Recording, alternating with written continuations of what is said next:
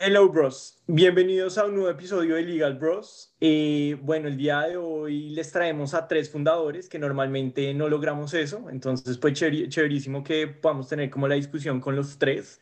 Eh, eh, les traemos a los fundadores de Tu Plaza, que son Marco, Jaime y Daniel. Normalmente saben que hacemos una introducción de cada uno, pero gastaríamos mucho tiempo y más bien a nosotros siempre nos interesa saber quiénes son ustedes, quiénes son los fundadores como emprendedores, cómo les comenzó a gustar el tema de emprendimiento. Entonces les proponemos a ustedes que cada uno en resumidas nos cuente como su proceso, su historia, cómo la quiera contar hasta el punto antes de crear tu plaza. Entonces, si quieren resaltar algo, no sé, de la etapa del colegio, la universidad, de otros emprendimientos, pues solo es que nos cuenten un poco de ustedes antes de, ya entrar a fondo a, a, que nos cuenten de tu plaza. Listo, bueno, soy Daniel, eh, Daniel Cruz, soy cofundador de Tu Plaza eh, administrador, administrador agropecuario de profesión, eh, caleño, recaleño, eh, y bueno, súper apasionado desde, muy pequeño con, todo el tema pues del campo, de los animales, de, de, sembrar, de la agricultura. Siempre, siempre le decía a mis papás que cuando, cuando fuera grande quería ser como el, el mayordomo, quería estudiar lo que estudió el mayordomo de la finca de que, de que, yo quería hacer lo que hacía el ordeñador, que cuando grande yo quería hacer lo que hacía el ordeñador. Entonces siempre tuve como, como, como esa vena muy pegada al campo y a la agricultura y a la parte pues, pecuaria. Y, y ya cuando empecé la universidad empecé como a emprender un poco en algo de cultivos, con algunos amigos, nos metíamos en un proyecto especial y ahí como vamos a sembrar maracuyá y nos metíamos a sembrar maracuyá y nos estallábamos y nos quebrábamos y bueno, entonces ahí estábamos a sembrar quinoa y pum, nos metíamos una quebrada la verdad con la piña, de con la quinoa, perdón, y, y ahí fuimos cogiendo experiencia y fuimos aprendiendo y ya pues después se, se, se fue consolidando la, la oportunidad de, de, de, empezar tu plaza en medio de la pandemia, que pues ahí pronto contaremos un poquito más profundamente cómo fue ese proceso. Y junto a Marco, a Jaime y, y, a otra persona que nos acompañó en ese momento, arrancamos este proceso.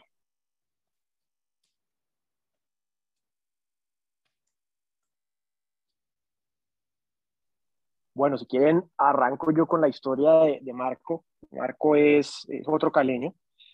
Eh, yo desde muy chiquito como que me era muy inquieto con, con, con lograr vender algo. Como que me, me daba mucha satisfacción poder como cumplir las expectativas de, de, otras personas. Entonces, creo que tenía ocho años y con ocho años me montaba en un, en un triciclo a vender crispetas de sabores en, en, la unidad donde vivía en Cali, en el norte. Entonces iba, iba al éxito con mi mamá todas las tardes y compraba una bolsa gigantesca llena de, de, crispetas de, de, sabores y entonces en la casa la reempacaba y vendía.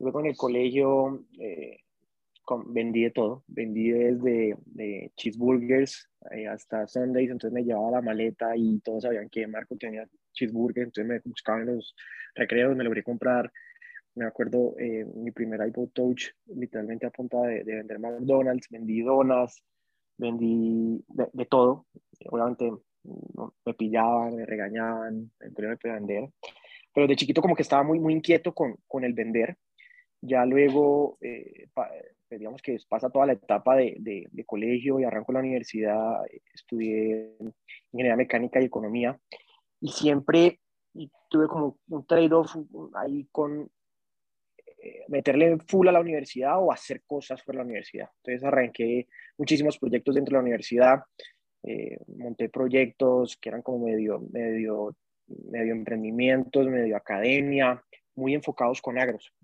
que hace seis años me ha apasionado mucho tres estructuras, alimentos, tecnología y agricultura y cómo esas tres generan impacto. Entonces, eh, montaba proyectos, participaba, participaba en, en, en competencias internacionales de emprendimiento, como que muy metido, muy metido en, en, cómo poder crear vehículos de negocio que impacten. Y a partir de esas experiencias, eh, cofundé una compañía que en este momento es la primera granja vertical urbana en Colombia, antecitos de, de, tu plaza, esta historia que vamos a contar hoy, pero es una compañía que, que, que logró pues como cautivarme esa visión sobre la importancia de los alimentos en, en, un futuro próximo, ¿no? Y cómo como sociedad tenemos que ir pivoteando varias ideas porque no, pues no va a haber cómo alimentar a todo el mundo de gente que se viene. Eh, y esa compañía eh, nace, eso fue antecitos del, del 2020, en 2019 comenzó todo el proceso de cofundar eh, Vita Farms, que es esta compañía, y, y durante pandemia, pues nace Tu Plaza, ¿no? Entonces, es un poco el background de, de Marco. nada, feliz de, de, pues, de, que nos hayan invitado a este espacio y contar pues todo lo que ha sido Tu Plaza. Bueno, mucho gusto, mi nombre es Jaime, Jaime Barbosa. Eh, mi, mi, vena emprendedora viene desde mi papá. Mi papá fue un emprendedor y él montó la ferretería Barbosa solo con una mano por delante, otra mano por detrás. Desde ese entonces, eh, desde muy pequeño, admiré a mi papá y siempre soñé con tener mi propia empresa, eh, creada pues desde el inicio. Y como Marco, en el colegio me gustaba vender, vendía esos rolón esos que uno se, se, quemaba la lengua, se rompía la lengua. También vendí cheeseburgers, me salía 15 minutos antes a calentarlas. Siempre tuve como esa iniciativa de, de vender, de vender, de vender, hasta que por ahí, hace por ahí dos, tres años antes de que, antes de, de fundar tu plaza, eh, comencé a trabajar con mi papá comencé a trabajar en la ferretería. Conocí lo que era una compañía desde la parte interna, una compañía pues ya más estructurada, eh, con todos los departamentos y me gustó mucho pues como la parte de las empresas.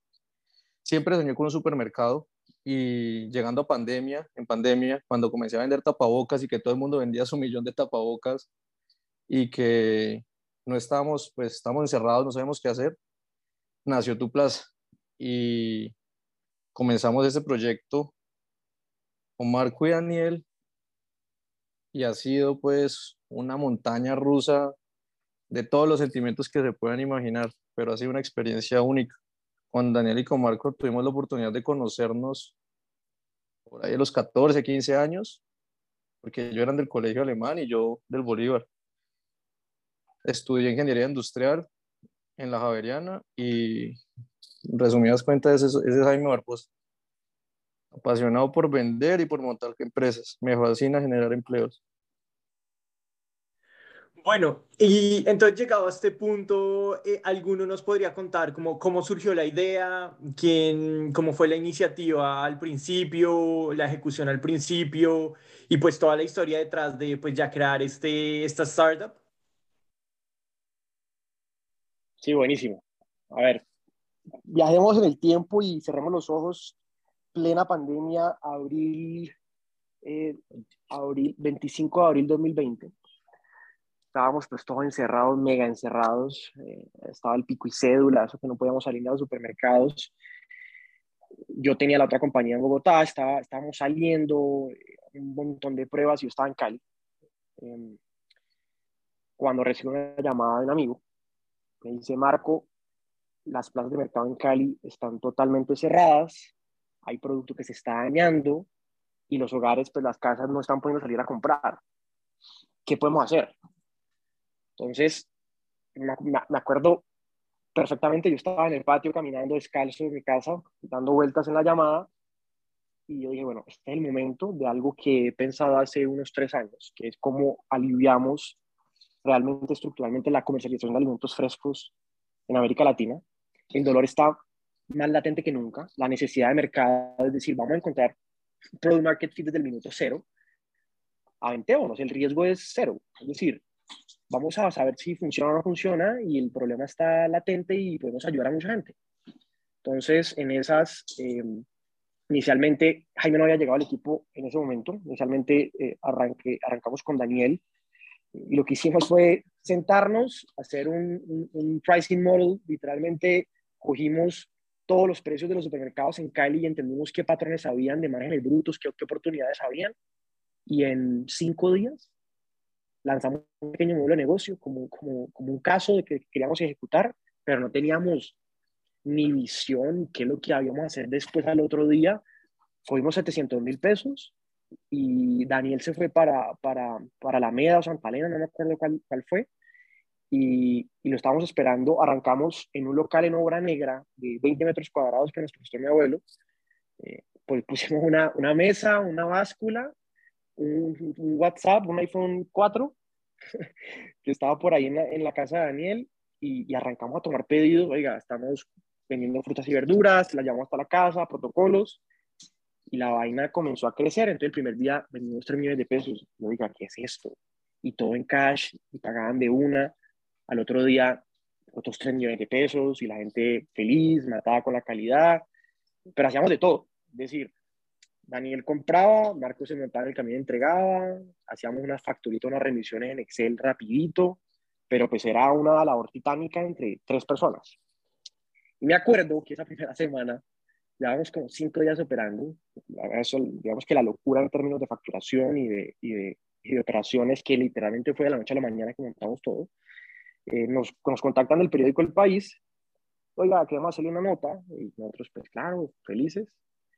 Lo que pasa es que ahí, primer error, no, no digamos que no tuvimos la antesala o entender el poder del impacto de los medios masivos de comunicación.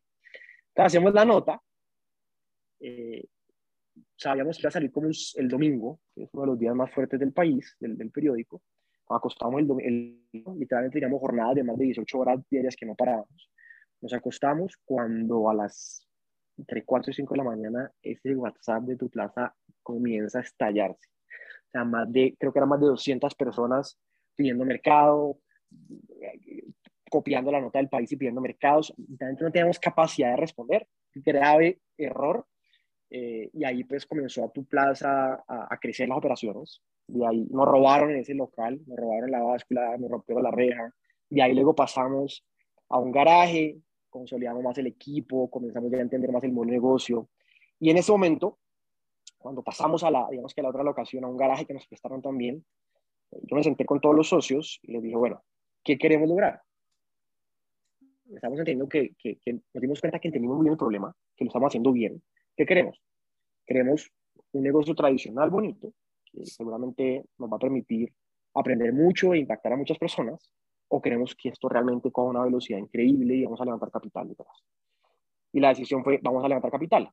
Entonces yo los paré y les dije, vamos a levantar capital cuando hayamos demostrado que podemos operar un buen negocio de este estilo sin levantar capital. E inició todo un, un camino eh, digamos que de muchas alegrías, pero muy doloroso, de operar un modelo que en teoría es un capital intensive sin plata. Y ahí es donde comúnmente se, se, se denomina, hicimos bootstrapping 100%, es decir, crecíamos mes a mes con los recursos propios, claramente muchos proveedores, muchos productores nos ayudaban eh, para poder aguantar esas carteras de los clientes y fue cuando comenzamos a, a entender el potencial y la oportunidad tan grande que tenía tu plaza en la región. Y ese fue el, el origen de tu plaza.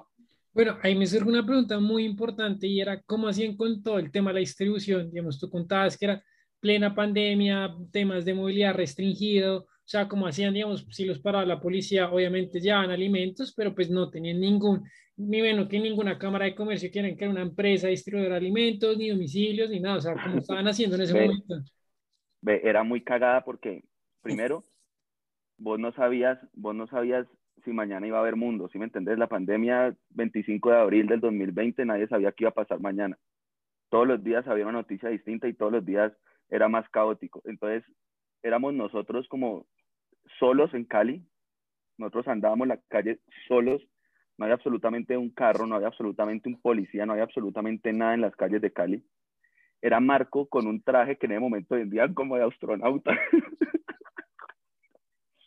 montado, éramos Marco y yo montado en un camión, Marco con un traje como astronauta para no tener contacto con las personas y nosotros entregando eso para arriba y para abajo, nunca, es decir, afortunadamente nunca nos pasó nada, ni siquiera nos dio COVID, pues nos vino a dar COVID ya pues cuando estábamos tres veces vacunados afortunadamente, pero eso llegaba uno a la casa, eso llegaba uno a la casa después de entregar montado en un camión, desde el principio alquilamos un camión, no sabíamos cuántas ventas teníamos, el otro día pues teníamos un camión refrigerado, porque algo que desde el principio nos, bueno, vamos a vender frutas y verduras a hogares, pero tiene que ser las frutas y verduras más espectaculares, con la marca, marca más espectacular, el proceso y la selección más espectacular.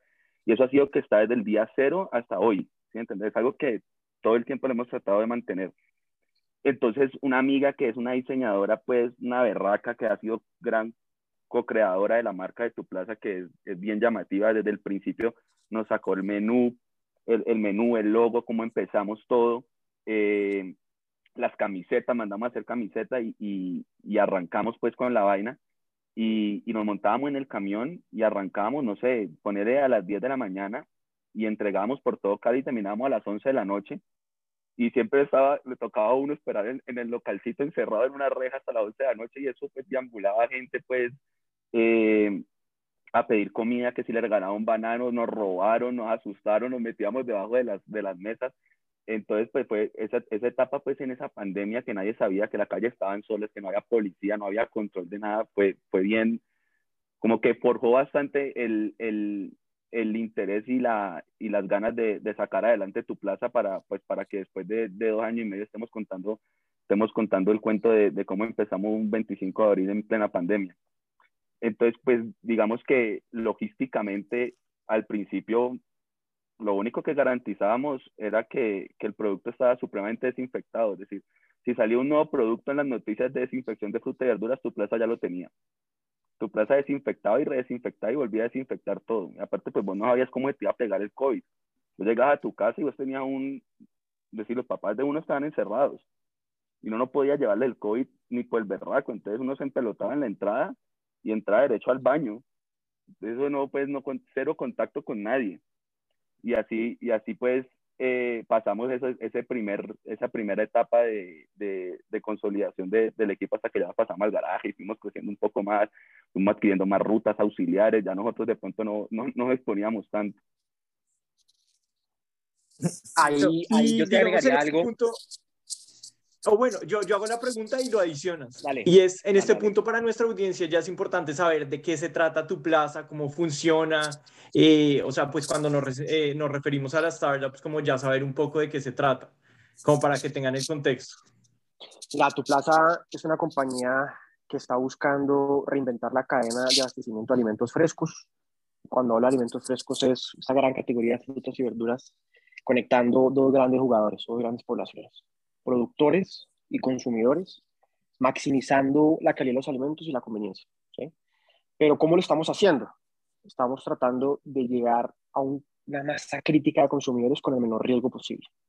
Y el ángulo de, de, adopción de este gran problema, es una cadena totalmente fragmentada, muchos jugadores, muchos intermediarios, falta de información, injusticias, es con dos grandes drivers. Uno, anticipando masivamente la demanda de las ciudades latinoamericanas. Y dos, apalancándonos de grandes agregadores de demanda. En vez de llegar a Juan, a Pedro, a María con las frutas y las verduras, con esos, con esos perecederos, llegamos son a esos minoristas, a esos supermercados, a, esos, a esas grandes cadenas de restaurantes que nos van a permitir llegar a esos cientos de miles de usuarios con un muy bajísimo riesgo y con una gran seguridad. Entonces, tu plaza está obsesionada con, con, digitalizar toda la cadena, con acompañar al productor a que tome mejores decisiones, a poder entender exactamente qué es lo que necesita Cali, Bogotá, Medellín, en, en función de consumo, ¿no? Y cómo podemos tomar mejores decisiones de qué producir, cómo, cuándo, y con una marca increíble. Lo que estamos, lo que estamos pretendiendo hacer es cómo podemos permitir que una marca llegue a más de 200 variedades de frutas y verduras en toda la región de Latinoamérica. ¿sí? Ah, ahí, digamos, yo tengo una pregunta, es, digamos, ¿cómo están llegando los productores? ¿Cómo han determinado, digamos, la calidad, todo este tema, para, digamos, seguir trabajando con ellos, como nos estás contando? O sea, digamos, hacen como una evaluación de la cantidad de productos que son capaces de producir por temporada o por la calidad o cómo los están eligiendo. Mira, esa es, esa es una pregunta de, de, de, tesis de doctorado. Te voy a decir cómo, cómo la, la, la volvemos de kinder. Y es, nosotros tenemos unas métricas muy grandes, donde entran métricas de, de, de rentabilidad, márgenes brutos, pero también métricas de impacto de cuántos usuarios de productores necesitamos tener. Y comenzamos a, a poner unas restricciones a, a, nuestros equipos de compras. ¿sí? ¿Cuántos productores debes tener dentro de tu portafolio en determinado momento? ¿Qué productos debes ¿sí? Y también por el otro lado, pues tienes unos consumidores que te están generando unos crecimientos en, en, cierto catálogo de productos, en ciertas categorías. Entonces ahí es donde arranca un, un, digamos que unas sinergias entre los dos grandes equipos, que son nuestros equipos comerciales y nuestros equipos operativos, de entender la compañía cómo está creciendo en términos de demanda, pero también cómo va a responder la operación, cómo, va, cómo vamos a responder comprándole a productores, cómo vamos a responder empacando esos productos, haciendo todo el fulfillment dentro de nuestras bodegas y cómo vamos a responder entregándolo en las franjas que son. Entonces, la adquisición de productores se convierte en un reto, es un mundo que hay una desconfianza total, ¿sí? un mundo que, le, pues, que históricamente en Colombia y Latinoamérica le, tenemos una deuda histórica con los productores. Eh, no sé si vos te preguntas el tomate que te comes, de dónde viene, o, qué, qué, putas habrá pasado con el tomate antes de que llegó a tu mesa. Y, y, los latinoamericanos y en general, pues todo el mundo damos por default de que la comida va a llegar. Y no es así, la tesis de tu plaza es la demanda está garantizada. O sea, el ser humano se necesita alimentar. Lo que no está garantizado es la oferta. ¿sí? Y la oferta es que ese productor entienda dónde hay una oportunidad, cuál es el producto que debe producir. Entonces hay un reto grandote y es cómo el productor escoge a tu plaza, cómo va a disminuir su incertidumbre de, oiga, ¿quién voy a vender el producto que estoy cultivando? Para tener la mejor ganancia y para tener una mejor vida. Entonces ahí comenzamos con las metodologías de, generar confianza, de tratar de generar contratos pre cosecha, de, de evitar las subastas que abundan en este mundo y cómo podemos disminuir ese riesgo del productor cómo podemos transferirle un poco de conocimiento, cómo lo acompañamos en ese proceso y cómo logramos que ese productor pueda competir en mercados sofisticados. ¿sí? Es lo que nos estamos completamente obsesionados. Y ahora, el reto más grande es esa adquisición de productores y fidelizarlos en el largo plazo. ¿sí? La meta de tu plaza es que en 3, 5 años sea la compañía de Latinoamérica que más redes agrícolas tenga dentro de su portafolio. Es decir, que todos los jugadores, en este caso productores agrícolas y productoras agrícolas, quieran jugar con tu plaza. Eso, eso que acaba de decir Marco es como uno de los, uno de los clientes importantes, o de los, del, igual de importante que el cliente, que el cliente final, eh, pero tu plaza también, como tiene cliente de productor, tiene cliente el que le vende. Esa relación para nosotros es súper importante y pues le aportó a Marco como la parte de cómo llegamos a esa selección. Primero, pues como le acabo de explicar, la parte de compras eh, desarrolla todo esto que Marco acaba de explicar con los productores, pero para nosotros fidelizar también y garantizar a nuestros clientes calidades y que todo sea pues 10 de 10, tal cual como si ellos fueran los mismos que van a seleccionar un supermercado, sea restaurante, hotel o cualquier lugar, cualquier cliente, perdón. Eh, nosotros en tu plaza hemos ido mutando la parte de la selección, en donde tenemos varios filtros. El primer filtro es Llegan los productos de finca, en la entrada se hace una selección para garantizar pues que está entrando producto en óptimas condiciones a la bodega. Después se hace un segundo filtro, que es la parte del almacenamiento. En la parte del almacenamiento nosotros volvemos a hacer otro filtro, hacemos saneamiento, sacamos producto que no está apto para despacho. Pasamos a un tercer filtro, que es ya la parte de selección, que le llamamos los packers, que cada uno está dividido en un sector eh, específico con ciertos productos y llegamos al último filtro, que es ese filtro de la persona que ya está cargando el camión. Ahí, ahí revisamos otra vez los productos que se están despachando, porque para nosotros, como decía Daniel, es súper importante que la calidad sea uno, una de las pepitas de oro que tiene tu plaza. Que si nombran a tu plaza, digan, uy, esa gente es 10 de 10 con la calidad. Eh, así es como buscamos esa, esa fidelización de nuestros clientes, tanto para adelante como para atrás, porque son igual de importantes. Sobre ese punto, eh, ¿han utilizado algún tipo de herramienta como o software de inteligencia artificial para entender bien al consumidor? Porque por ahí como que leí algo que habían hecho como en relación a eso, como con ese tipo de nuevas tecnologías a ver, ¿qué hicimos nosotros? Nosotros lo que hicimos es literalmente aplicar el famosísimo MVP. Entonces, ¿cómo pasamos del WhatsApp a un, a un, software tercerizado y cómo ese software tercerizado realizamos un software totalmente in-house? Y cómo vamos entendiendo esas preferencias del consumidor, pero también de las operaciones, ¿no? Entonces, con WhatsApp y con softwares tipo Shopify, que usamos muy, muy, un periodo muy corto, comenzamos a entender ese usuario final, cómo estaba esperando ese tomate, ese aguacate, cómo se lo soñaba y cómo, era, cómo podíamos nosotros en términos operativos entregarlo. Ahora estamos enfocados en otro segmento de, cliente, pero es el mismo producto. ¿sí? Es decir, el producto que le entregamos a Rappi es el mismo producto que Juan está esperando en su casa. Entonces ahí es cuando comenzamos a entender unos drivers de decisión de consumidor y desarrollamos un software interno para poder disminuir el riesgo de selección, aumentar el porcentaje, digamos, de cumplimiento en términos de preferencias, de maduraciones, de tamaños, de colores, en un sistema que además se va retroalimentando. Si Juan nos pide todos los días ese tomate en las características, el sistema va entendiendo esas preferencias de ese consumidor. ¿sí? Y asimismo también generamos unas restricciones operativas para que el sistema no falle.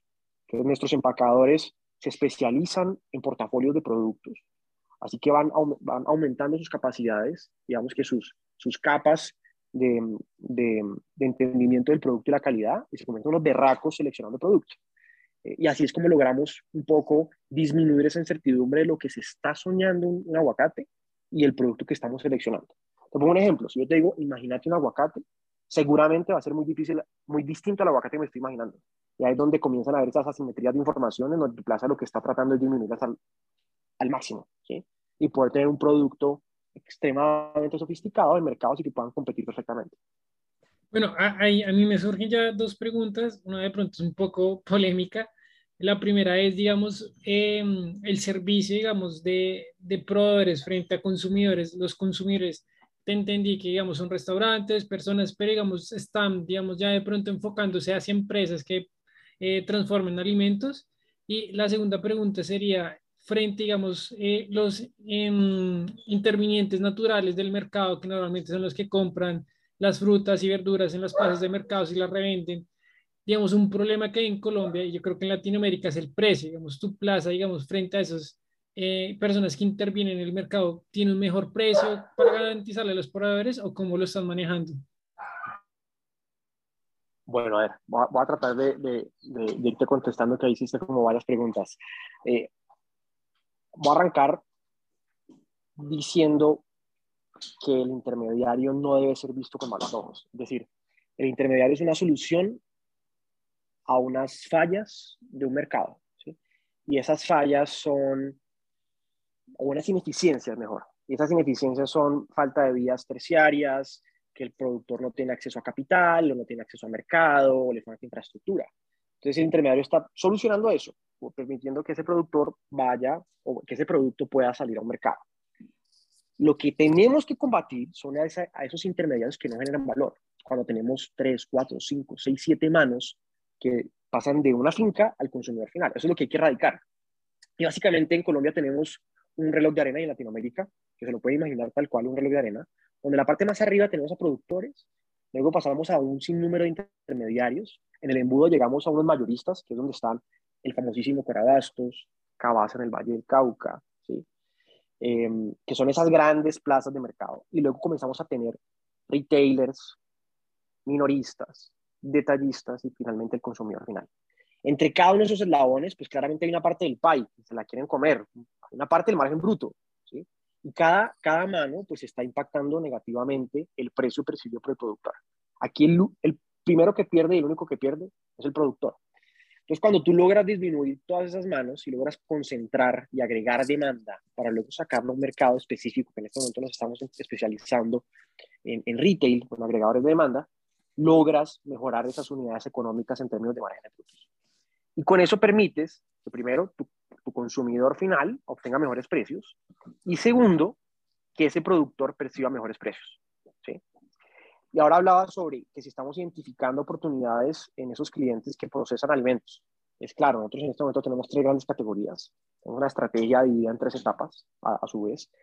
La primera etapa es una generación de footprint, de volumen, de cómo conectamos eficientemente a productores con consumidores. Entonces jugamos con tres categorías. Un canal tradicional donde están restaurantes, cafeterías, hoteles. Eh, una categoría de dark kitchens, que es todo un sistema de ese primer, de ese, de ese primer, primer, sector oreca, pero digital. Eso tiene unas fricciones en términos de supply por, porque, porque es distinto el modelo. ¿no? Y la tercera categoría es el retail. ¿sí? La segunda etapa es, vamos especializándonos en retail, con una marca increíble que va a penetrar el mercado, con packaging diferenciado, con un portafolio extendido. Y la tercera etapa de tu plazo es una vez tenemos este, este footprint increíble y esa marca increíble, tenemos la oportunidad de crear un ecosistema gigantesco alrededor de alimentos frescos. Ampliar la categoría, un tema de ready to eat, de procesados, ensaladas, bowls, que estamos encontrando una gran, gran, gran oportunidad. Entonces, eso es lo que estamos haciendo en términos estratégicos en tres grandes etapas. En este momento jugamos con diferentes tipos de consumidores, ¿sí? Eh, pero muy enfocados en esos agregadores de demanda que nos permitan llegar a cientos de miles de usuarios con un gran impacto y con muy bajo riesgo. ¿sí? Bueno, yo les quería preguntar, devolviéndome un poco, eh, porque normalmente nosotros les contamos, las startups que hemos entrevistado eh, han tenido su inicio en Bogotá y esta tuvo su inicio en otra ciudad y lo que queremos es pues ser diversos y que no solamente en Bogotá nos escuchen porque hay dinámicas muy diferentes en todo el país. Entonces, les quería preguntar a ustedes qué han notado, percibido, porque igual pues eh, varios de ustedes estudiaron en Bogotá, de cómo es emprender en otra ciudad distinta a Bogotá o de verdad no hay diferencia, ¿cómo, cómo, cómo vieron eso? Eh, sobre todo que ahorita hablando con Daniel eh, antes del podcast, pues nos dijo que igual era sorprendente la cantidad de startups que están surgiendo en otras partes del país. Sí, mira, nosotros, primero, para tu plaza es una obsesión crear como resaltar a Cali y resaltar al Valle del Cauca como una cuna supremamente importante a nivel nacional y latam de emprendedores, de gente que le está metiendo la ficha en startups de otras ciudades, de otros países que están que han salido de Cali, pero que Cali no ha sido, si Cali no ha tenido todavía la capacidad de retenerlos en la ciudad y que esas empresas pues generen demasiado valor dentro de Cali. Entonces para nosotros siempre ha sido pues un poco que, los, que las oficinas de tu plaza sean en Cali, que, que el equipo principal de tu plaza sea en Cali y surgimos en Cali, hemos estado en Cali, todos los desarrollos, todos los nuevos MVPs, todo lo que tratamos de, de, buscar nuevo en tu plaza, lo implementamos siempre en Cali, es como, digamos, es como nuestro laboratorio. Y cuando, cuando empezamos con tu plaza, nuestro foco siempre fueron las ciudades intermedias. Nunca, nunca nuestro foco fue, ahí que necesitamos llegar ya a Bogotá. Eh, sino que vamos a ir, vamos minando las ciudades intermedias y por eso, si vos ves tu plaza, está en Cali, está en Pereira, está en Barranquilla, en Cartagena, Medellín y ya ahorita pues estamos en plena apertura en Bogotá. Eh, incluso después de Cali, cuando, cuando aperturamos Cali, llevamos un año y medio trabajando en Cali y llega Foodology y nos dice vamos a abrir Pereira y nosotros pues en ese momento teníamos menos tres meses de caja y dijimos pues nos vamos para Pereira, nos vamos para Pereira con Foodology. Y nos fuimos para Pereira y arrancamos y abrimos Pereira con Foodology alquilamos una bodega, yo no sé, se le apareció un señor que nos dio la mano y nos entregó una bodega, pues no te imaginas la bodega que nos entregó con la mano. Nos dio la mano, háganle muchachos, una chimba, qué bacano, fruta, yo vendí plátano, no hay que háganle, señores, arranquen esa bodega. Y nosotros nos íbamos, Jaime, Marco y yo, para esa bodega, cogimos la oficina, la convertimos en nuestro cuarto, adecuamos un baño, le pusimos ducha, ahí vivimos como 15 días eh, abriendo Pereira, sin un peso solamente para abastecer Foodology. En este momento, Pereira, a pesar de tener Medellín, a pesar de tener la costa, Cartagena, Barranquilla, Pereira es la segunda ciudad que más vende de tu plaza. Con un equipo increíble, unos clientes increíbles, un, crecimiento increíble mes a mes. Ha sido, la verdad, que muchas veces las, las compañías, las startups, eh, no, no dimensionan como ese, ese potencial que hay en esas ciudades intermedias que están supremamente desatendidas y son un mercado inexplorado que cuando empezás, a, cuando empezás como a, a penetrarlo con, con, con, con, tu modelo de negocio, va teniendo una acogida súper interesante, es, es algo nuevo para ellos, obviamente cuesta ingresar, pero cuando, cuando vas creando un nombre, cuando vas creando una experiencia, cuando a la gente le gusta el producto que vos estás ofreciendo, el voz a voz corre muy rápido y la adquisición de clientes es muy rápida y la, y, y, y la estabilidad en la ciudad se, se, vuelve, se vuelve relativamente de pronto más sencilla que entrar a una super ciudad como Bogotá. Obviamente, pues ahorita ya llegó un momento en tu plaza en el cual llegamos a Bogotá, estamos aperturando Bogotá, llevamos 15 días empezando la operación en Bogotá y seguiremos creciendo Bogotá y seguramente en cuestión de dos meses estaremos abriendo ya capitales, Ciudad de México, capitales como Lima y, y, seguiremos ya la expansión en ciudades grandes, pero, pero la experiencia que, nos, que, que tuvimos en esas, en esas ciudades intermedias, en Cali, que es una ciudad complicada, si, si vos ves como las métricas de distintas startups cuando entran a Cali, es una ciudad como que la hacen, es, es, complicada, es complicada para todos, por más grande o pequeño que seas, Cali es complicado para empezar. Y, pero pues todos, yo creo que incluso con el mismo acento te das cuenta que somos orgullosamente caleños, pues mejor dicho, recaleño y queremos, y queremos, ahorita acabamos de pasar la experiencia del Capital Summit, donde hicimos eventos con distintos emprendedores, estamos pues en, en todo ese tema de generar ecosistema y, y, y, reunirnos con gente, mostrar la experiencia que ha tenido tu plaza, qué necesitas, cómo nos ayudamos, vamos, marica, todos juntos a, a, a, crecer Cali como, como una gran ciudad dentro del ecosistema emprendedor. Bueno, y otra pregunta que les tenía, otra historia que si nos pueden contar es como, ¿qué embarradas así grandes han tenido que otros emprendedores puedan aprender de ustedes? Que pues muchas veces, y lo que intentamos en este podcast no es como mostrar todo bonito y todo fue perfecto, exponencialmente lineal, sino pues que todo es un proceso irregular con, con aprendizajes. Entonces, no sé si se acuerden de alguna que, que valga la pena mencionar. Yo creo que hay varias. Yo creo que hay, Hay varias. varias. A, a mí me encantaría que, que Daniel se cuente la, la, de- la del margen bruto.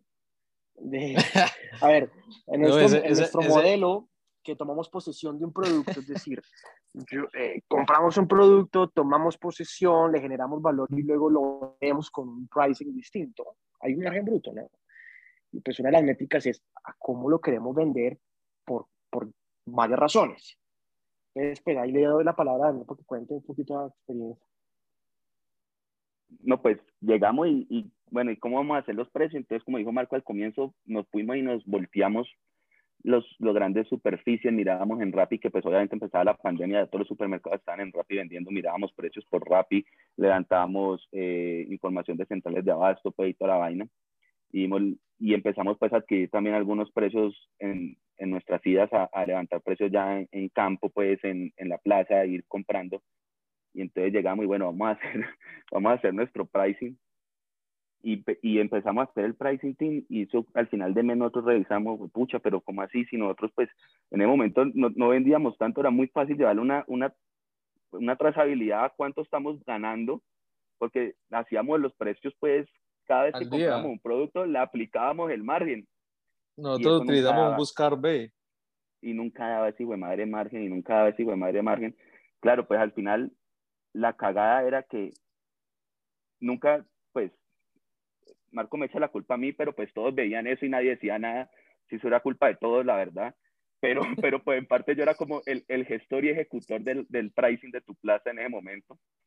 Y, y yo llegaba y yo cogía el precio al que compramos. Entonces yo decía, bueno, eh, vamos a marginarle al tomate el 40%. Y yo cogía, cogía el precio que compramos y lo multiplicaba por 1.4 y listo, ya 40%. Y llegábamos y habíamos ese resultado final de, de, de, la semana o del día y daba 30, 28%. Y yo, fue puta, pero ¿cómo, cómo, cómo, cómo pasó eso? Pues resulta, pues ya después como de tres meses de, de que no sabíamos por qué, yo no me acuerdo si fue Marco o fue Jaime. No, no, no. Eso, fue, eso fuimos da, con Daniela, ¿te acuerdas de Daniela? De la que era contadora, sí, sí, sí. que pasamos a Alegra y comenzamos a usar Alegra y eso era una chimba, nos facilitaba muchas cosas, la actualización de precios rapidísima. Bueno, cierre de mes, vamos a ver el margen del cierre de mes. 27%. Puta, todos los productos 27%, 27%, 27% lo miramos por al derecho, al revés, lo volteamos. No, eso fue una locura, pues una semana dándole a eso y nosotros, ¿por qué? Pero ¿por qué? Pero ¿por qué? Y con Daniel y yo me, le, abríamos el, el, tablero y a rayar, pero ¿por qué no nos daba? Cuando Marco llega un día en la mañana y nosotros teníamos un tablerito como por la parte de atrás de la oficina y se siente y me, me dice, ayer estudié, el margen se saca así, así y así. Pues claro, nosotros estábamos haciéndolo totalmente errado y durante dos, tres meses por ahí. Eso fue hasta que dimos con el clavo. A Daniela, a Daniela nomás le faltó decirlo, es decir, solamente con la mirada nos dijo lo que, lo que pensaba de nosotros. Ella acaba de ingresar a tu plaza apoyarnos en la parte contable y con la mirada cuando vio, cuando vio los resultados, con la mirada lo dijo todo y nosotros no, pues madre, llegó Marcos como un día prácticamente después de, de, de, estudiar, bueno, vamos a dar un masterclass de cómo, de cómo sacar el, cómo, sacar, cómo lograr marginar lo que queremos marginar. Y ahí ya pues a partir de momento todavía no marginamos lo que queremos marginar, pero por lo menos ya sabemos cómo hacerlo, ya sabemos cómo hacer la fórmula.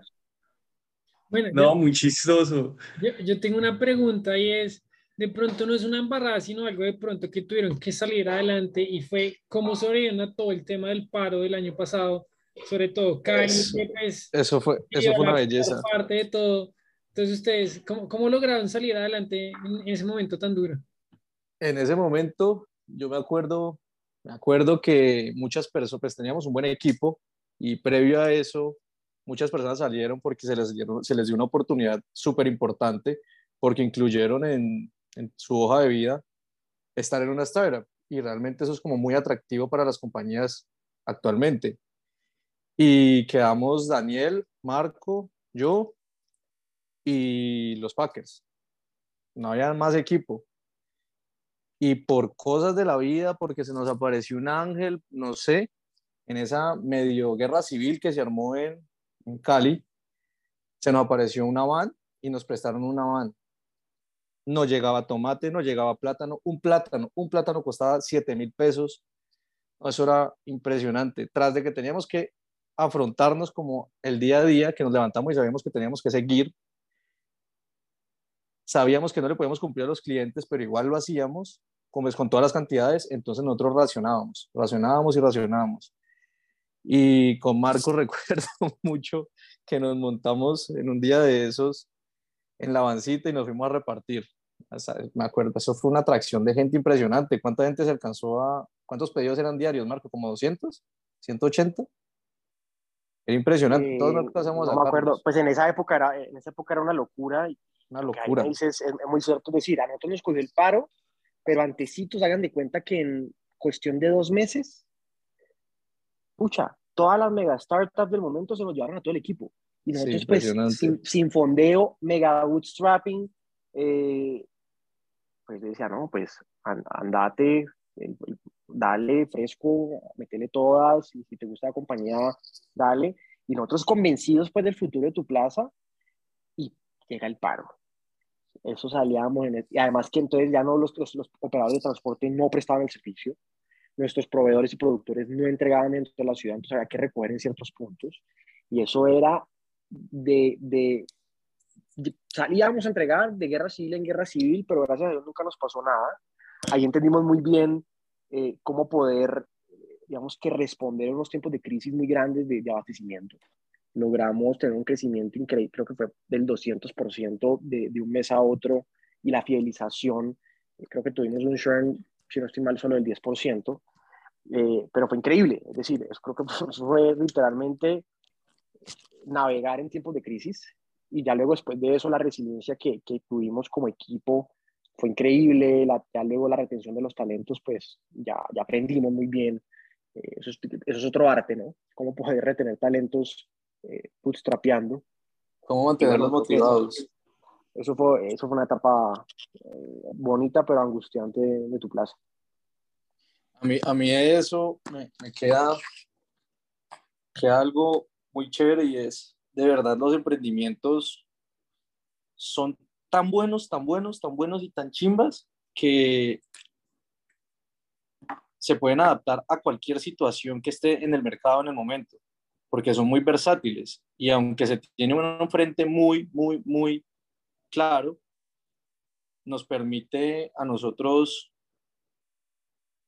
pivotear. Y como esa historia hay varias en donde pasamos de hogares a restaurantes, de restaurantes a hoteles, de hoteles a clubes.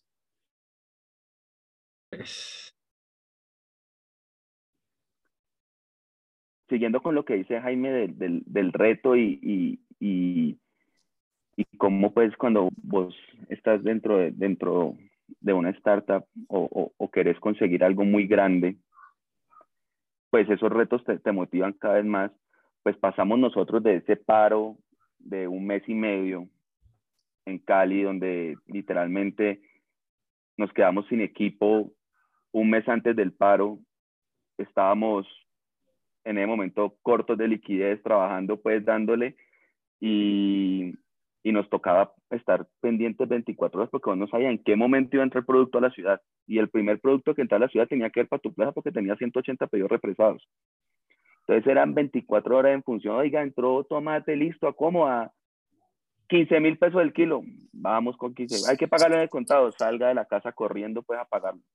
Eh, después hay que, hay que empacar, hay que despachar, hay que llevar. Entonces, pues estuvimos los tres, con, obviamente con el apoyo de unos packers, pero estuvimos un mes y medio dándole a eso. Salimos mentalmente posparo agotados, pero no podíamos perder el impulso del crecimiento que habíamos tenido con el paro. Entonces llego y, le digo a Marco y a Jaime, yo no sé dónde vi como una aplicación para un summer camp. En alguna, en otra startup por LinkedIn, no sé por dónde lo vi, yo dije, la tengo. Marco, Jaime, lancemos un summer camp en tu plaza. La gente acaba de salir de vacaciones, está empezando las vacaciones de verano y la gente quiere ponerse a hacer algo, nosotros hemos construido algo muy chévere, la gente le llama la atención lo que hemos construido, nuestros amigos nos dicen que chimba, lo que están haciendo, bacano trabajar con ustedes, pues abramos las puertas de tu plaza, que venga gente a vivir lo que vivimos nosotros todos los días, a aprender con nosotros, a enseñarnos a nosotros y ayudarnos a no, a no perder este impulso porque nosotros estamos mentalmente un poquito ya agotados después de ese paro y entonces abrimos una convocatoria, recibimos pues postulaciones y conformamos un equipo de siete personas que nos dio un impulso el berraco. Es decir, nosotros eh, eh, creo que ya la consolidación del crecimiento de tu plaza por, por fuera del, por fuera del, de eso pues extraño que es el paro, que tuvo un crecimiento momentáneo, ya la consolidación del crecimiento mes a mes a unas tasas significativas se da a partir del summer camp cuando ingresan personas que vienen descansadas de la universidad, ya vacaciones, empiezan a generar ideas, a trabajar con nosotros, a consolidar ideas que nosotros teníamos, pero que ya muchas veces no, no, no éramos, no, no, las llevábamos a la ejecución, empiezan ellos a ejecutarlas, a, a, captar nuevos clientes, nuevas estrategias para captación de usuarios, empezamos a, a generar pues una serie de estrategias y esta gente le metió la ficha durísimo nosotros veníamos medio golpeados pues, porque se nos había ido como nuestro Dream Team del momento. Entonces, eh, sacamos la convocatoria del Summer Camp y la gente se vino a aprender con nosotros y dispararon a tu plaza. Dispararon a tu plaza y bueno, empezó nuevamente la universidad y, y después de que empieza la universidad, se quedan con nosotros full time, creo que uno o dos de los siete que empezaron y, y hubo otros que quedaron con participación en tu plaza como una participación pasiva, que todavía nos apoyan en cosas, todavía están pendientes, todavía cada vez que tienen una oportunidad interesante para tu plaza levantan el teléfono de una mágica, mire esto, eh, pero, pero el, el Summer Camp fue una, una estrategia ganadora en tu plaza que, que nos ayudó mucho a nosotros tres a, a, a poder puta, respirar un poquito, tener equipo y pues gratis, ¿sí entiendes? Es decir, nosotros nosotros lo que hacíamos era aprender de ellos y tratar de enseñarles lo que nosotros habíamos aprendido y, esa era, y ese, era, ese era el pago y, y la retribución que teníamos sobre eso era una consolidación de tu plaza como modelo, una, una, una, una consolidación de tu plaza como, como compañía con un crecimiento constante y, aún, y, y, prácticamente doble dígito mes a mes a partir de ese momento. Yo, ahí yo haría un asterisco, es decir, no era 100% gratis, es decir, nosotros hicimos un, un, esfuerzo. El hijo de puta. Digamos que teníamos 7 pesos, entonces listo, le vamos a dar un peso a cada uno, pero claramente era mucho más las ganas de, de desarrollar cosas desde cero, ¿no? Entonces, gente pues universitaria le decimos, oiga, usted va a liderar esta parte comercial, usted va a liderar esta parte de productos, usted va a liderar esta parte de crecimiento, y háganle. Si se equivocan, no importa. Venía, oiga, la calle no pasa, vuelva a cagar otra vez, pero ya con menos, con, con menos ruido. Y, pero sí fue una, fue una experiencia increíble, una, una, experiencia que, vuelvo y repito, nosotros estamos mentalizados como si estuviéramos megafondeados, sin, o sea, con la plata que daba la compañía mes a vez. Entonces, pues claramente, ¿y por qué? Y, y, siempre Jaime Daniel me decía, oiga, levantemos ya, levantemos ya, y yo, no, no, no, esperemos, esperemos, esperemos, hasta que encontramos el momento perfecto y sentimos que ya estábamos en el sweet point para ya comenzar la segunda etapa de tu plaza en términos pues, de, de, de operaciones y de, de, capital. Bueno, yo tengo una siguiente pregunta eh, que la tengo que hacer porque este tema me, me encanta y es el tema de estrategia. Entonces, les voy a decir un poquito cómo yo veo las cosas y es, ustedes inician con el tablero en un mercado con canales tradicionales fuertes, como los pueden ser los supermercados, con empresas de tecnología como Rapio, Fruana, que no es la misma idea, pero venden el mismo producto. Y en este momento lo que ustedes han hecho es llegar y rompieron todo ese tablero y no solo le están compitiendo, sino que inclusive con Rappi hicieron una alianza y se han vuelto inclusive clientes o los mismos canales tradicionales. Yo lo veo como que pues para el que empieza en una industria de pronto muy establecida, voy a hacer un ejemplo llamativo, pero porque me gusta, es el caso de Elon Musk, como el caso de los carros eh, de la industria automotriz, pues uno decía, no, ¿qué impacto va a generar sobre esa industria? Y el man llegó y inclusive muchas de las compañías de carro ahora le compran las baterías eléctricas a él. Yo lo veo como un equivalente en proporción eh, cómo fue, digamos, toda esa planeación, porque le salió muy bien. Entonces me llama la atención, es un caso como un poco de David y Goliat y cómo pelear contra Goliat y, y pues lograrlo. Entonces, pues lo resalto, lo admiro y me parece chéverísimo. Mira, yo creo que, que has hecho ahí un, un símil muy bien aterrizado. Nosotros entendíamos muy bien el momento en el que estábamos y las compañías que ya estaban consolidadas y los mercados que estaban atacando. Sin embargo, sabíamos que el problema era gigantesco y el mercado más, mucho más grande que ese problema también.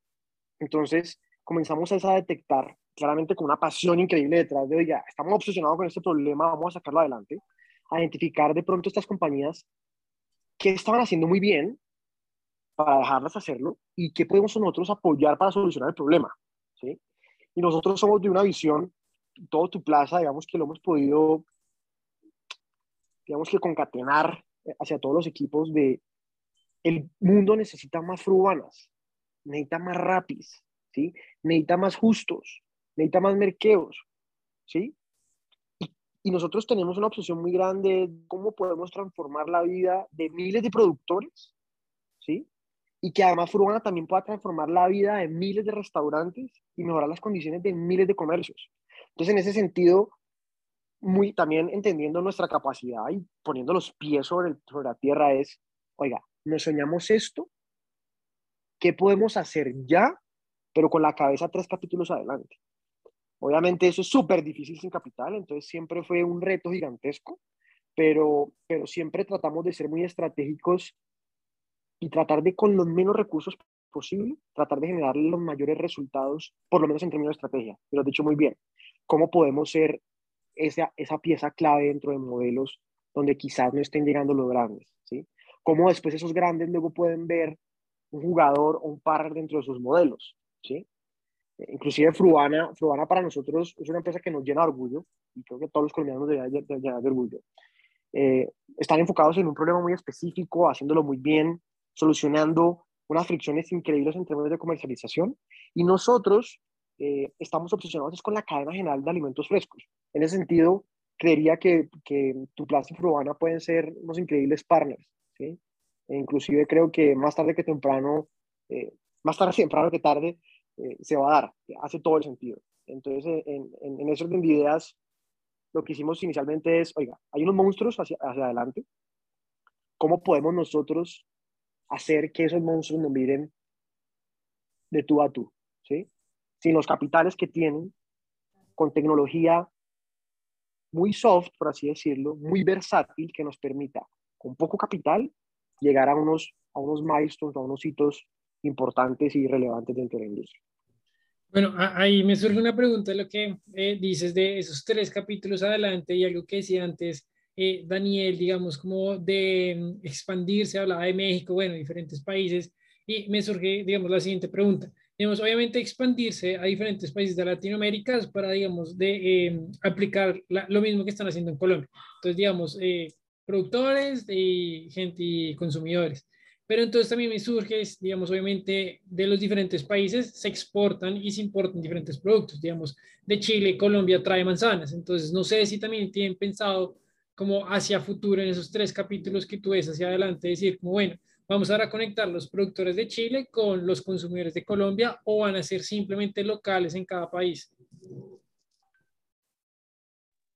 Bueno, e, eso, eso es una historia que, que, puede ir pivoteando. En este momento la estrategia es un consumo local, ¿sí? garantizando unos circuitos locales, es decir, la mayor cantidad de la proveeduría en una ciudad, pues tenemos que lograrla, eh, digamos que abastecerla en, en, términos locales. ¿sí? Hay unos circuitos que nosotros hemos denominado, y repito, circuitos cortos locales, que son máximo 200 kilómetros eh, en términos de periferia, pero claramente también hemos identificando oportunidades de exportaciones e importaciones, ¿no? porque eh, desde la macro, tu plaza lo que está haciendo es recopilando una cantidad de información de mercado, de preferencias, de demandas, de ofertas, de oportunidades, de precios percibidos, del valor percibido de los consumidores, donde vamos a encontrar oportunidades de, oiga, en México no hay Uchuva y hay una oportunidad increíble de Uchuva para incluirla dentro del segmento de retail. Tu plaza perfectamente puede hacer esa conexión entre productores colombianos y esta oferta colombiana para incluir en un mercado eh, extranjero y viceversa. Bueno, yo tengo una última pregunta y es, claramente esta es una startup con un impacto social muy notorio, muy fuerte. Eh, entonces, eh, más que una pregunta, es como un ejercicio de pensar cómo se les ocurre o de pronto en el camino han pensado de otra idea que pueda generar ese impacto en el campo a través de la tecnología, porque pues yo soy un creyente que la tecnología va a ayudar al desarrollo del campo, sobre todo en Colombia. Entonces, no sé si se han encontrado como, uy, sería chévere que alguien más hiciera esto, pero pues nosotros estamos enfocados en eso, o como que, pues ya que ustedes han entendido más como la, el proceso, la logística, la, e, el, eh, lo que va más allá, mejor dicho, en el campo. No, total, total. O sea, yo te diría que hasta el momento, en términos de ideas, podemos estar hablando que podemos incubar otras 10 startups dentro de la cadena, ¿sí? cada, cada eslabón representa otro universo de problemas, ¿sí? La logística es un universo gigantesco, la producción es otro universo gigantesco, el acceso a capital es otro universo, ¿sí? Entonces, claramente, obviamente tenemos que entender también, uy, si sacamos ese producto, ¿será que nos desviamos, nos desenfocamos o fidelizamos más a nuestros usuarios? Pero lo que te podría decir ahorita es que eh, vamos a salir con un producto en donde nuestros, nuestros agricultores y proveedores, productores, puedan tener a través de WhatsApp acceso a tres grandes ayudas. Como que tu plaza va a ser ese partner para ellos a través de tres grandes estructuras. Acceso a capital, y es como tu plaza, además de ser un gran comprador para ese productor, va a facilitarle acceso a líneas de crédito para que ese productor se vuelva mejor productor. La segunda gran ayuda es cómo podemos generar seguros para que estos productores puedan disminuir su riesgo, cómo podemos controlar esos efectos exógenos o que no controlamos de, de, de, lluvias, de, clima, de crisis que de pronto pueden afectar los cultivos. Y finalmente también cómo podemos ayudar a que esos productores tengan mejores precios en agroinsumos. Lo mismo que pasa hacia adelante en la venta de alimentos que hay intermediarios, pasa exactamente igual en el acceso a agroinsumos. Entonces, te doy una idea de eso sí lo vamos a desarrollar dentro de la compañía, pero hay N mil oportunidades dentro de la cadena en términos de inteligencia artificial de análisis de datos, N ¿sí? Cómo podemos, por ejemplo, optimizar el uso de recursos dentro de las producciones, cómo podemos inclusive generar toda una línea de packaging diferenciado para los productos, cómo podemos alargar la vida de las frutas y las verduras a través de enzimas. Hemos detectado mil y una oportunidades, pero claramente están muy enfocados en cómo vamos a crear la marca de alimentos más increíble de América Latina. ¿sí? Y ahí pues hay mucha tela que cortar y tendremos que, estrategia, por ahí dicen que estrategia es saber decir no, y, hemos también tenido que decir muchos nos para no perder el rumbo. Hay muchos cantos de sirena y creo que como emprendedores es uno de los grandes retos, saber decir no, cuándo decir no y cuándo decir sí. Y esos cantos de sirena que no te vayan a desviar de, de, de esa tesis y ese gran villano que querés, que querés eh, derrotar. En nuestro caso, ese villano es eh, esa deuda histórica o esa, esa, eh, esa informalidad dentro de la cadena que permite que haya muchas injusticias, que haya falta de calidad en los productos, falta de frescura, unos portafolios reducidos en las ciudades. Y lo que queremos es asegurar la alimentación en los años venideros, que seguramente serán unos años muy retadores. Bueno, yo, yo más que una pregunta, ya es como un comentario de todo lo pues, que estás diciendo y es que pues, sí, me parece, eh, muy interesante y puede que sea pues una comparación, pero siento que ustedes pueden generar un ecosistema igual que el que, el que creó Rappi, de un montón de plataformas, un montón de startups y un montón de aplicaciones alrededor de, de ustedes, o sea, como decías, digamos, se pueden centrar en ayudar a los agricultores, financiarlos, bueno, o sea, yo creo que sí tienen infinidad de, de posibilidades, como estabas comentando, y la verdad me parece muy chévere que, digamos, tienes muy clara la idea de que todo lo que se puede hacer, pero digamos, es momento que llegará, entonces paso a paso, sino obviamente se pierde el rumbo y van perdiendo, digamos, como el eje central de poder ir creciendo poquito a poquito, que lo han venido haciendo, pero, pero ese poquito son grandes pasos. Entonces, la verdad me parece muy chévere y sí, o sea, siento que ustedes van a entrar a, un mundo igual que Rappi, tener todo un ecosistema alrededor de ustedes, no solo en Colombia, sino en toda Latinoamérica. Entonces, pues, la verdad, muy chévere. Y mis comentarios también, como para darle una clausura a todo, es, eh, me parece una charla muy inspiracional en el sentido de que si alguien los escucha, pues como que a uno se le vienen muchas ideas. Con esto último que dijiste, pues claro, es que las oportunidades son pues enormes y geniales, hay un terreno increíble de, de cosas que se puede hacer. Entonces, pues felicitaciones, la verdad, lo que han hecho ya es increíble y lo que pueden hacer, pues es aún más increíble. Yo cerraría con una pregunta que siempre hace Mateo, se la va a robar en esta ocasión y es, de pronto por el contexto económico nacional, internacional, pues el tema de las startups, pues de pronto está sufriendo un poco. Entonces es como qué mensaje le dan a aquel que pues tiene la iniciativa y los escucha en este momento, como deberían hacerlo, no deberían hacerlo, como qué mensaje le transmiten en general a los, a los emprendimientos y emprendedores que están en etapas iniciales. Si querés, si querés, más bien tiremos como esa repita de oro cada uno. O sea, Daniel, Jaime y yo tiramos ese golden ticket que creemos que, que puede solucionar muchos problemas futuros. Sí, listo, perfecto. si, si quieres, Jaime, ese primero. Bueno, a mí, a ver, como emprendedor, lo más importante ha sido no darnos por vencido. O sea, puta, es que problemas hay todos los días, todos los días, todos los santos días hay un problema que resolver. Y esos problemas el emprendedor no puede verlos como un stopper, el emprendedor tiene que verlo como una oportunidad de mejora. Eso es un chip que yo fui cambiando. Porque en verdad, pues en algo como tan prematuro, porque somos una empresa prematura, van a haber muchos problemitas. Y esos problemitas, si tú no los detallas o si tú no los afrontas, se te van a volver en problemotas.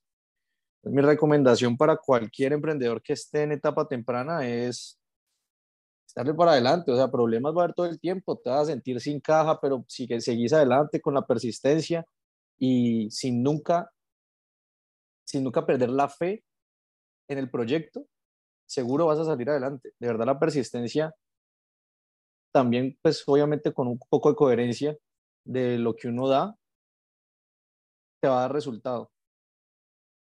Persistir y persistir y de verdad nunca desistir, eso, eso es lo más importante que a mí me ha quedado.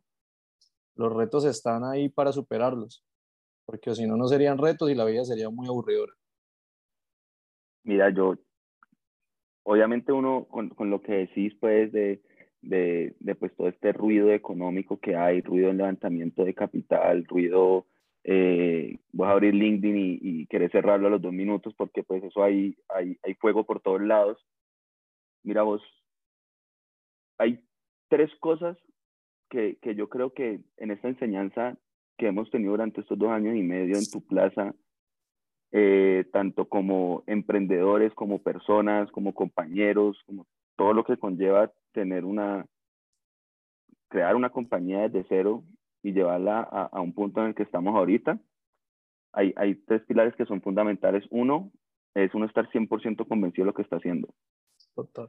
Sí, no importa lo que esté pasando alrededor. Es decir, vos estás convencido, saca adelante tus MVPs, eh, valida cada cosa, cada pequeña cosa que se te va ocurriendo, andarla validando, que, que en el camino vas a ir organizando y si estás convencido a dónde querés, a dónde querés llevar tu, tu compañía, a dónde querés llevar tu emprendimiento, seguramente vas a llegar a, a, buen puerto. Segundo, siempre procura tener a tu, a, tu alrededor o unos co-founders que le metan y estén igual de convencidos que vos, que cuando vos estás caído anímicamente, mentalmente, profesionalmente, en cualquier momento que le pasa a todos en el día a día, tengas personas a tu alrededor, un equipo de trabajo, unos co-founders o, las personas que tengas a tu alrededor en tu, en tu negocio, en tu compañía, que te levanten, que te apoyen, que te respalden y que, y que no te dejen desfallecer, porque hay momentos en que seguramente uno como emprendedor pone, uy, fue pucha, ¿sí será? No, al, al lado tuyo hay gente que te dice, sí, sí es, y vamos para arriba.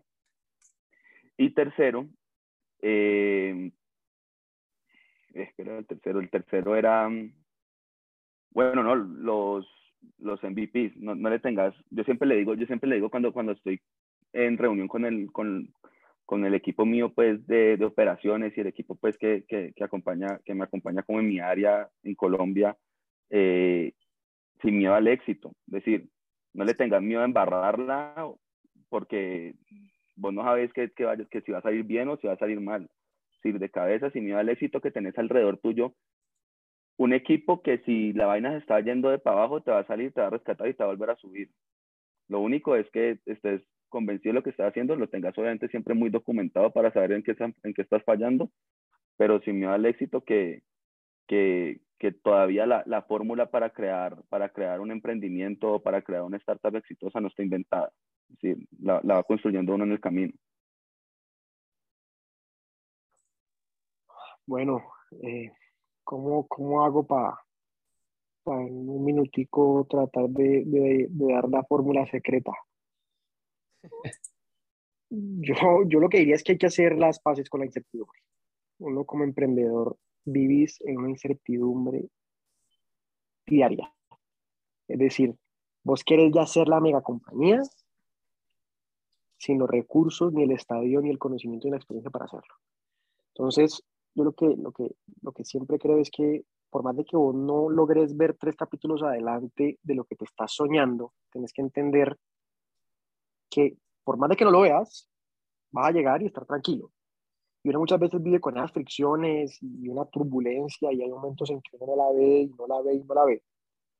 Pero mal que bien, si uno tiene el equipo súper cohesionado, y entendés realmente bien el problema que, que estás solucionando, es cuestión de como los caballitos, hágale para adelante y se vuelve y se vuelve como un tema cliché y banal. Pero uno solo cuando lo vive como emprendedor, ese tema de, de, de pa'lante y, y, no desfallezca, es cuando uno realmente entiende ese cliché, ¿no? Y ese cliché está en, todas las, en, en todos los podcasts, en todas las conferencias de, de, grandes emprendedores, pero realmente así funciona, ¿sí? Obviamente tampoco es que le doy, le doy, le doy esta, esta idea de negocio y fallo y fallo y fallo, pero no, uno también tiene que entender que pronto la idea no funciona y hay que hacer renuncias. Eh, esa sería la gran, la gran idea eh, general y muy importante no ser un llanero solitario. Es decir, las grandes compañías no, la, no las hace un solo founder, muchas veces tiene unos grandes equipos detrás y hay que apalancarse pues, de, esos equipos y que todos hagan parte de la fiesta. Y la fiesta es, pues todos estamos metiéndole el lomo y todos queremos que efectivamente esto nos cambie la vida. Un emprendimiento realmente debe poder cambiar la vida a sus fundadores, a sus equipos, a sus colaboradores y claramente a todos sus consumidores. Y lo último que diría es, que lo dijimos durante la conversación, es poder tener los pies en el presente, pero con la mente completamente activa tres capítulos adelante. ¿sí? Cómo cada acción, en términos estratégicos, te está acercando un poquito más a esos tres capítulos adelante, ¿no? Y cómo vos, como líder, como emprendedor, logras que tus equipos estén completamente cohesionados con esos tres capítulos adelante, sin que tengan los recursos en este momento, ¿sí? Y eso es un arte, ¿no? Eso será muy bonito y, y, y suena súper poético, pero llevarlo a la realidad de que tu equipo entienda para dónde vas y que además sepa que no tiene los recursos para hacer eso, pero que estratégicamente lo están logrando, eh, pues es divino. Y, y, si lo logras, pues creo que el nivel de éxito o más bien el riesgo que, que la compañía asume disminuye drásticamente. Bueno, Marco, Daniel, Jaime, pues muy interesante los consejos. Eh, no sé si Daniel pues quiera terminar con alguna otra pregunta o... Sí, eh, quería preguntarles, ¿dónde pueden, digamos, las personas, en qué ciudades ya está tu plaza? Eh, si, ¿Dónde pueden como realizar la compra? De cómo, cómo es su dirección web? ¿Cómo pueden buscar la app? Y lo otro es como individualmente, ¿dónde los puede seguir también la gente que de pronto quiere escuchar el contenido que ustedes, empresarial, que ustedes eh, crean. Bueno, tu plaza ahorita está en, en seis ciudades en Colombia. ¿sí? Próximamente vamos a abrir dos países nuevos, muy motivados, cagados del susto, pero bastante motivados. Eh, nos pueden encontrar en todas las redes, literalmente por los nombres, nos hablan, vamos a comenzar a abrir una convocatoria masiva de talentos y queremos pues conocer de todas las regiones de Colombia y, por fuera, háblenos, díganos qué talento tienen, porque si les encanta el modelo de tu y lo que estamos haciendo, eh, arriesguense. inclusive cuento una pequeña anécdota, eh, uno de nuestros líderes de, de, de data, me acuerdo que nos escribió en una etapa súper temprana, y dijo, me encanta lo que están haciendo, sepa dónde van, no importa que no me paguen, quiero trabajar ya y ahorita pues es una persona, eh, Diego Cotazo es una persona increíble dentro del equipo y le confío plenamente, entonces eh, ahorita queremos constituir nuevos equipos que van a liderar toda la expansión, entonces siéntanse súper libres a todos los que nos están escuchando de hablarle a Jaime, a Daniel, a mí, a cualquier persona de tu plaza. Eh, la página web en este momento solo está para Colombia, tuplazacolombia.co, pero háblenos por LinkedIn, por, por Twitter, por Instagram, vamos a comenzar a estar mucho más activos en términos de, de como de, contenido y nada, feliz de, de, conocer talentos que quieran solucionar pues, todos los problemas de, la cadena de abastecimiento de alimentos frescos. Y mil gracias a ustedes pues, por invitarnos. Creo que nos reímos un poquito acá con las cargadas que hemos tenido, faltaron varias. varias. Eh, pero, pero no, creo que de pronto pues nos, nos hablamos más, más adelante a ver cómo termina este cuento de tu clase. No, Marco, muchas gracias. A ustedes, la verdad, muy inspirador todo lo que nos contaron, cómo vino la idea, cómo se han transformado y hacia dónde van. Y la verdad, los consejos que, que dieron, yo creo que la gente que, que los va a escuchar los va, va, a tomar muy en serio porque pues, son muy inspiradores. Entonces, pues nada, pues ya saben en dónde encontrarlos y pues muchas gracias por el espacio y pues nada, estaremos hablando para, para saber en qué países va a estar tu plaza para, para poder comprar también. Listo, firme. Muchísimas gracias. gracias. Daniel y Mateo por, por, por abrirnos el espacio. Sí, Daniel y Mateo, muchas gracias por este espacio. Un gusto conocerlos. No, igualmente.